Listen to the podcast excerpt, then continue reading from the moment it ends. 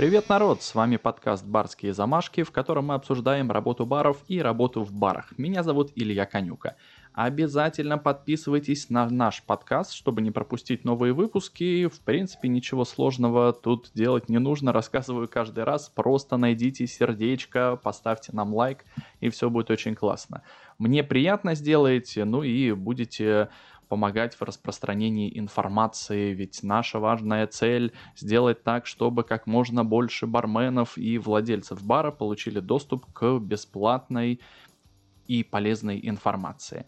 Отдельные статьи выходят э, у меня в блоге «Барские замашки» в Яндекс.Дзене. Там я публикую подкаст в таком в текстовом формате с картинками, важными ссылками на ресурсы. Сегодня, кстати, будет много картинок, будет много важных ссылок на ресурсы, поэтому обязательно зайдите в Яндекс.Дзен. На наш телеграм-канал тоже подписывайтесь, постоянно об этом говорю, публиковать еще не начал, но технологии, технологические карты там в ближайшее время появятся. Думаю, найдется много интересных идей для того, чтобы реализовать их у себя в заведении в будущем или в том, которое работает уже сейчас. Есть у нас еще и страница ВКонтакте, там тоже можно послушать подкаст, применение еще какой-нибудь обязательно для этой страницы найдется. Если есть идеи, кстати, обязательно пишите об этом. В других социальных сетях барские замашки тоже есть, просто поищите, погуглите, обязательно найдете, там еще и веселые видосики публикуются.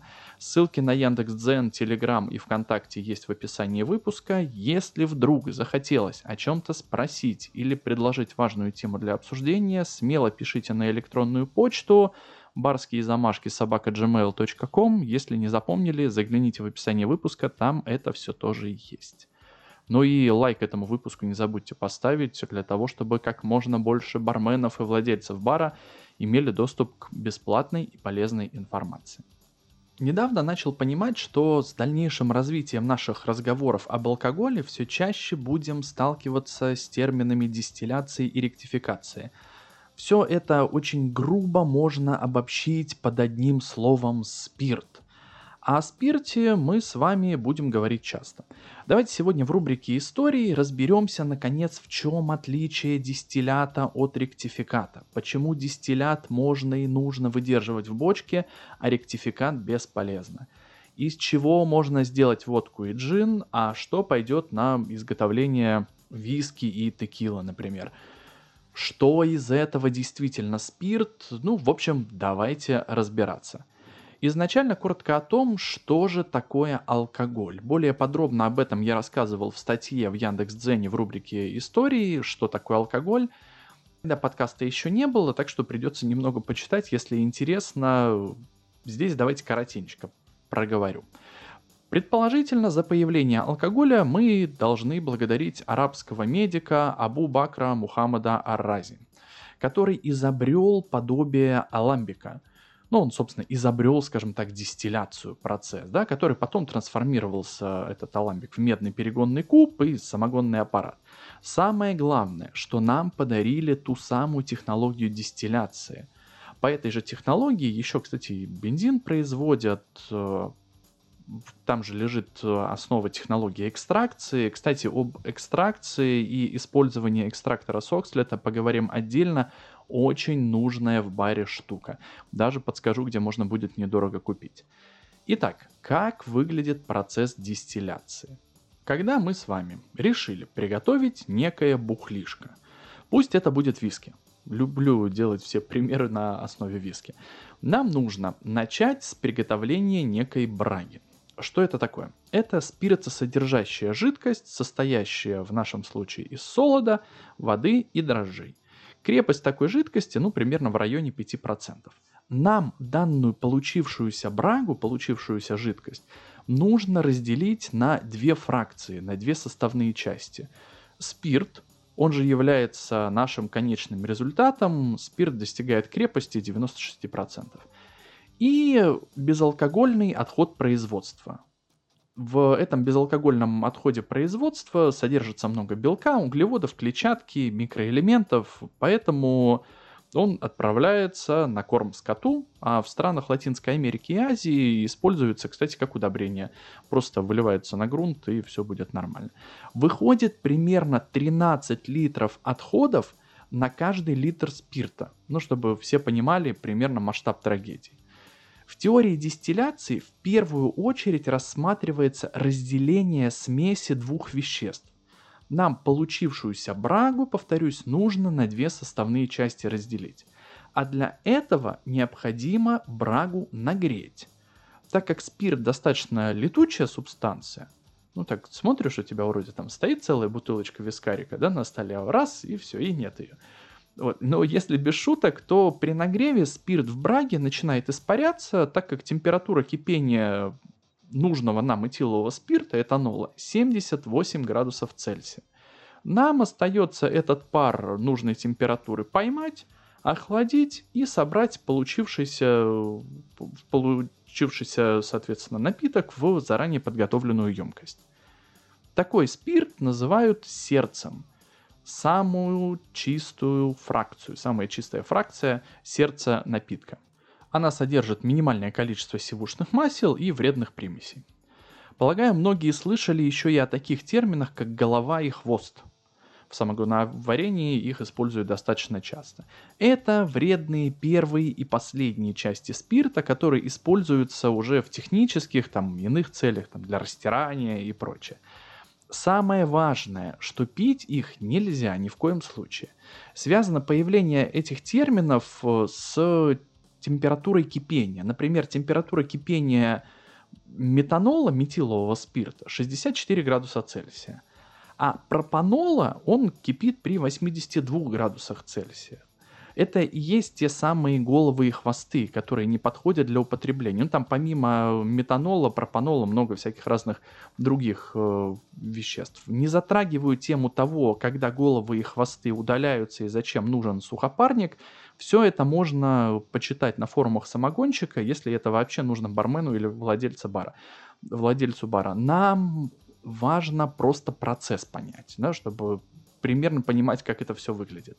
Для того, чтобы получить напиток нужной крепости, нужно провести два, в некоторых случаях три процесса дистилляции. В итоге мы получаем спирт нужной нам крепости. Для производства виски используют спирт крепостью ну, примерно там 60-70%.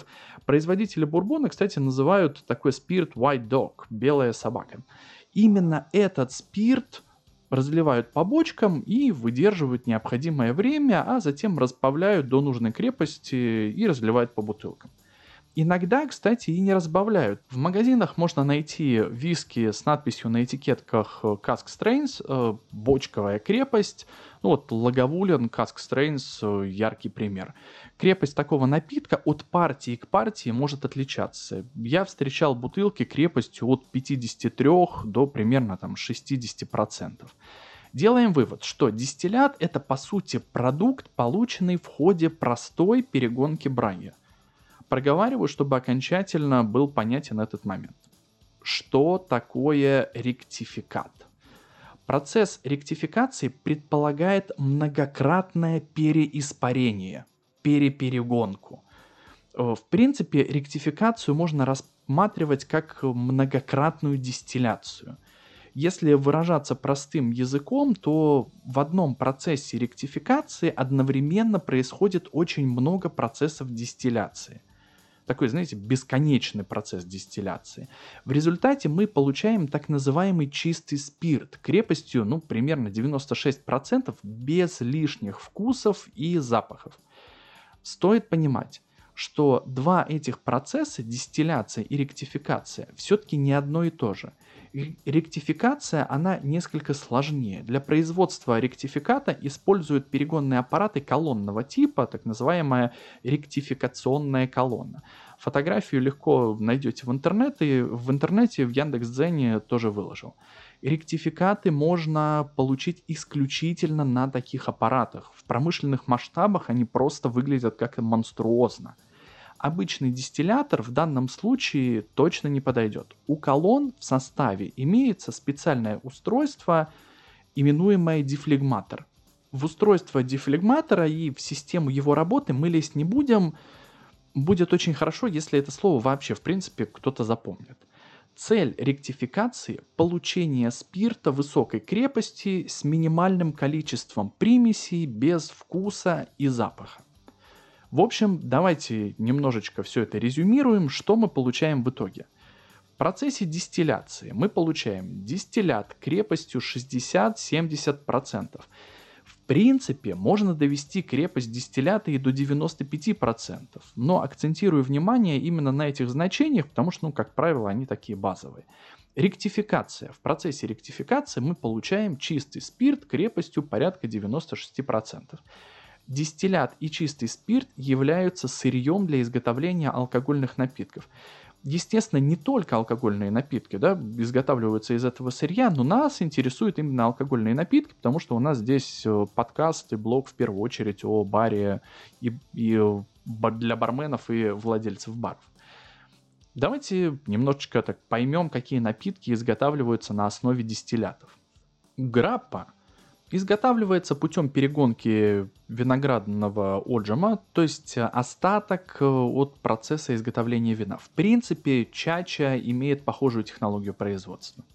Виски изготавливается в процессе перегонки зерновой браги с последующей выдержкой в дубовых бочках. Бренди Продукт из перебродившего фруктового сока. Одной из разновидностей бренди является коньяк, который, кстати, изготавливают да, из определенных сортов винограда, а прям коньяк изготавливают в определенной провинции коньяк. Ну и, например, кальвадос – это яблочный бренди высокого качества. Ром получается из перебродившего сока сахарного тростника, мелассы или их смеси с возможной выдержкой в дубовых бочках. Текила, дистиллят на основе ферментированного сока агавы, также может выдерживаться в бочках. Ну и много всяких разных самогонов, фруктовых дистиллятов и всего такого. Какие напитки изготавливаются на основе ректификатов? Водка, продукт, получаемый в процессе смешивания этилового спирта из пищевого сырья с исправленной водой с подготовленной водой, да, с последующей обработкой уже вот этого водоспиртового раствора. Идеальная водка изготавливается из спирта высокого качества и имеет в своем составе только спирт и воду. Если интересно, кстати, обратите внимание на состав недорогой водки. Чего вы там только не найдете. Есть даже водка, где оленьи рожки используются, панты. Абсент. Настой трав на этиловом спирте, преобладают там листья цветов горькой полыни, еще анис, фенкель и всякие разные другие ботаникалы. Мы же теперь с вами знаем слово ботаникалы из выпуска про джин. Кстати, джин. Джин – это напиток, изготовленный путем настаивания можжевеловых ягод и иных ботаникалов на спирте с последующей дистилляцией – Подробно о джине я рассказывал в отдельном выпуске, послушайте, если еще не успели.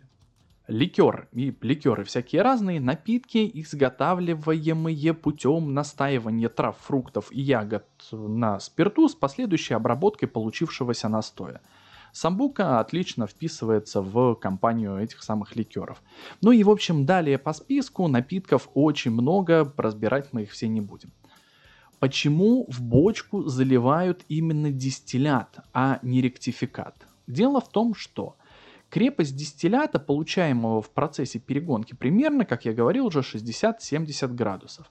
Получается, что оставшиеся 30-40% это примеси, которые придают получившемуся напитку важные органолептические ноты исходного сырья. Солода, яблок, винограда и так далее а последующая выдержка полученного дистиллята в бочке добавляет напитку еще больше вкуса ароматических свойств. А если эта еще бочка будет из-под какого-то иного напитка, который там выдерживался ранее, то будет совсем интересно.